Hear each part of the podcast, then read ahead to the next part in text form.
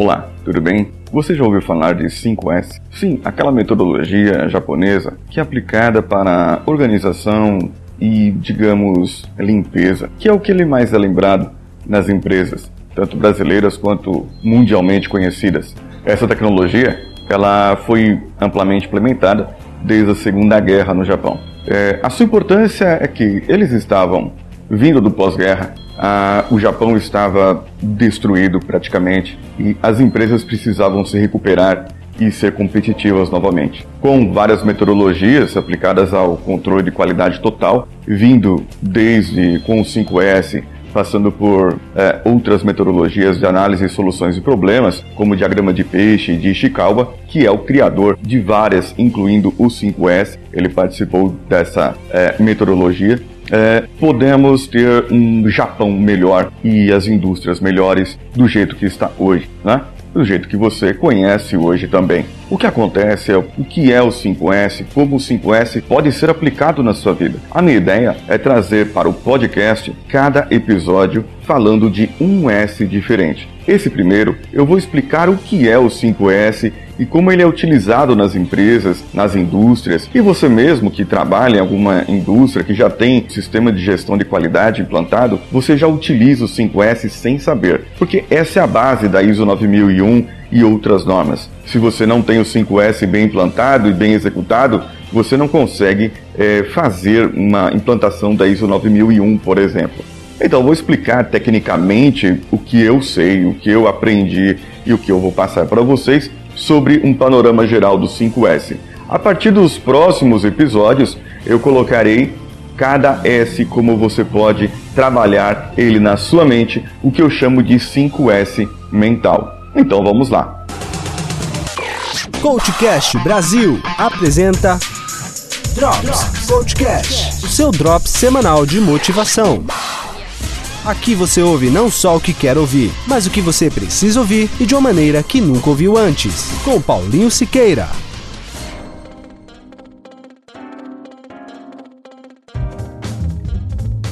Como eu disse, o 5S ele é a base de uma norma 9001, por exemplo, muito bem implantada. E ele cuida dessa base, dos equipamentos, dos materiais, da limpeza, da organização e principalmente das pessoas. No princípio, o 5S ele era mais voltado para eh, tirar os destroços da guerra, para poder liberar alguns equipamentos que estavam por ali, liberar aqueles escombros. Imagina só como que, como que seria um pós-guerra. Eh, pessoas, pedaços de corpos, eh, máquinas destruídas e, e as indústrias precisavam produzir. Então ele foi voltado principalmente para isso. Ele é mais uma cultura para que você consiga fazer uma liberação daquela área para você voltar a produzir. Só que hoje nós temos novas tecnologias, nós temos competitividade maior, nós temos empresas que implantam isso sem saber. E para isso, hoje, o 5S é ainda a base, principalmente trabalhando a cultura do ser humano, daquele ser humano que opera aquela máquina e como ele deve operar de maneira melhor. Hoje, na modernidade, tem empresas que falam que existe o 8, 9, o 10S, já vi vários S's. Só que todos esses outros S's acabam sendo derivados desses 5 S's. E na verdade a base são os 5. Me desculpem os modernosos, mas se você tem 8, 3 mais ou 4 a mais, é, tudo isso derivado desses 5. Esses são as bases principais. O 5S ele representa cinco palavrinhas em japonês. O primeiro S é o seiri, senso de utilização. Ou seja, você pega tudo aquilo que você vai utilizar, o que você não vai utilizar e guarda o que você não vai utilizar. Você vai fazer algo com aquilo que você não utiliza. Por exemplo, documentação. Às vezes você tem uma nota fiscal importante de algo pago, alguma coisa que você comprou e você deve manter, um equipamento que está na garantia ainda. Você deve manter aquela nota fiscal guardada pelo tempo da garantia. Senão você pode ter um problema, o equipamento quebrar e aí você não ter aquela nota mais. Lógico, ela deve ser guardada após esse próximo S que eu vou falar para vocês. Então, nas empresas, eles utilizam uma categorização. Existem aqueles documentos, papéis que são extremamente importantes e quase nunca são utilizados. Eles são guardados em um determinado lugar outros papéis ou coisas que têm uma certa importância e são mais utilizados, têm uma frequência maior, eles são guardados em outro lugar. E aqueles que são frequentemente usados, que todo dia você precisa usar, ele deve estar ali pronto para o seu lado, é, um, como um manual da empresa, como um manual de operação de uma máquina, por exemplo. Né? Tudo isso vai desse senso de utilização. Como você vai utilizar aquilo? Existem outras coisas, como ferramentas, como é, dispositivos, como próprio equipamentos que você necessita em alguns momentos. Tudo isso categorizado do que você precisa ou não fazer, é, de qual a frequência que você os utiliza. O próximo é o Seiton, falando japonês, Seiton, né? É o senso de organização. Então, com o outro, eu vou saber tudo que eu vou utilizar. Agora, com a organização, eu vou saber, olha, é, isso aqui eu guardo ali, aquilo eu guardo lá, isso aqui eu deixo aqui. Muitas empresas hoje, elas acabam utilizando aquelas fitinhas, fitinhas amarelas, colocam o nome. Eu já vi fita amarela em lixeira, é, em lápis, em, grampeador. Não, não é necessário, desde que você saiba onde está. Então, você é, sabe onde está, ordena aquilo. E aqui cabe uma coisa. A pior desculpa é do bagunçado, aquele que é desorganizado. A pior desculpa dele é falar: não mexa na minha bagunça, porque minha bagunça é organizada. Eu sei exatamente onde estão as coisas. Peça algo para ele e você vai ver a demora que ele vai ter para encontrar algo ali. Isso é só uma prova de que a sua bagunça é realmente desorganizada e ele precisa fazer algo com aquilo. O próximo aqui do lado é o terceiro, o senso, o senso de limpeza. Ou seja, você precisa manter aquela sua área de trabalho asseada, manter todos é, limpinho, ordenado, né? Ou se você trabalha num equipamento, manter ele limpo para que possa produzir. Dependendo ainda do equipamento, do processo de fabricação que você trabalha, se são remédios, se é produto alimentício, a área tem que ser mais limpa ainda. E aqui nesse caso, nesse senso de limpeza, ele pode variar de empresas para empresas. Por exemplo, numa mecânica, é, Bosch, por exemplo, dessas franquias da Bosch, algumas têm implantado o 5S por causa do ISO 9001. Você não pode comparar uma mecânica dessas com uma limpeza dessas com uma limpeza que tem numa farmácia, por exemplo, ou uma limpeza que tem que ter num hotel é, são categorias diferentes. A, ali, na mecânica, é permitido um pouco de graxa, é permitido um pouco de sujeira. O que não posso ter é graxa numa farmácia, eu não posso ter graxa num hotel, num quarto de hotel,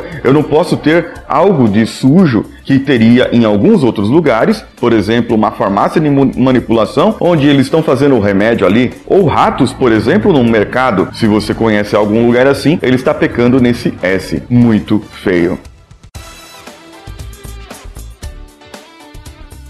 Esse eu não sei pronunciar muito bem. O quarto S é o Seikitsu. Seikitsu, eu acho que é isso. É, se tiver algum japonês aí que manja japonês, me corrija depois. É, é o senso de saúde. É o senso de que você tem que cuidar da sua saúde e cuidar também da saúde da organização. O que é saúde da organização? É sustentabilidade ali para que a empresa se sustente, para que aquele processo se sustente, para que aquele processo seja é, é, saudável do ponto de vista saúde da pessoa, do operador e do ponto de vista saúde do processo, para que ele possa produzir por si só. Estou correto ou estou errado? Vamos lá.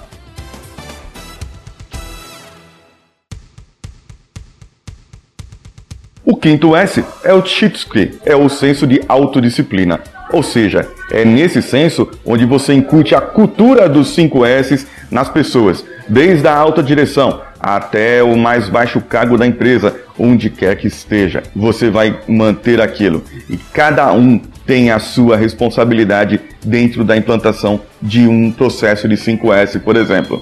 Dentro da implantação e da organização. Todos são participantes disso. Todos devem saber o que fazer com os seus S's. E ali, essa autodisciplina é que você deve fazer com que o processo vire um hábito, fazer com que o processo se transforme em algo novo, é, fazer com que o processo se mantenha, que o processo não acabe e poder gerir um PDCA. Sabe o que é PDCA? Aquele processo, aquele gráfico de melhoria contínua para que você estude e melhore todos os seus processos. Sim, esse é um episódio um pouco diferente, porque eu estou explicando em termos técnicos, para que você possa saber sobre o que eu vou falar nos próximos episódios.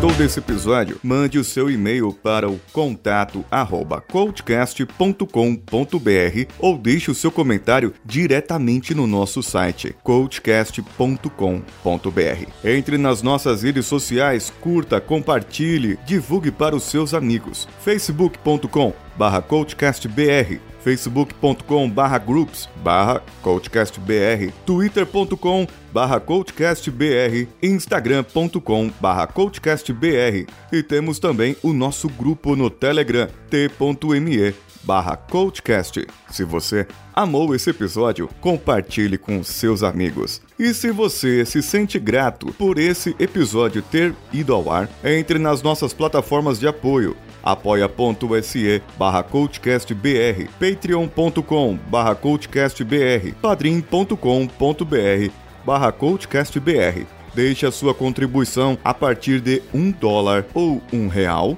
e nós poderemos lhe dar a sua recompensa muito em breve.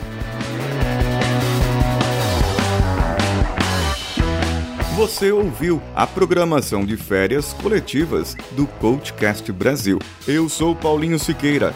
Um abraço a todos e vamos juntos.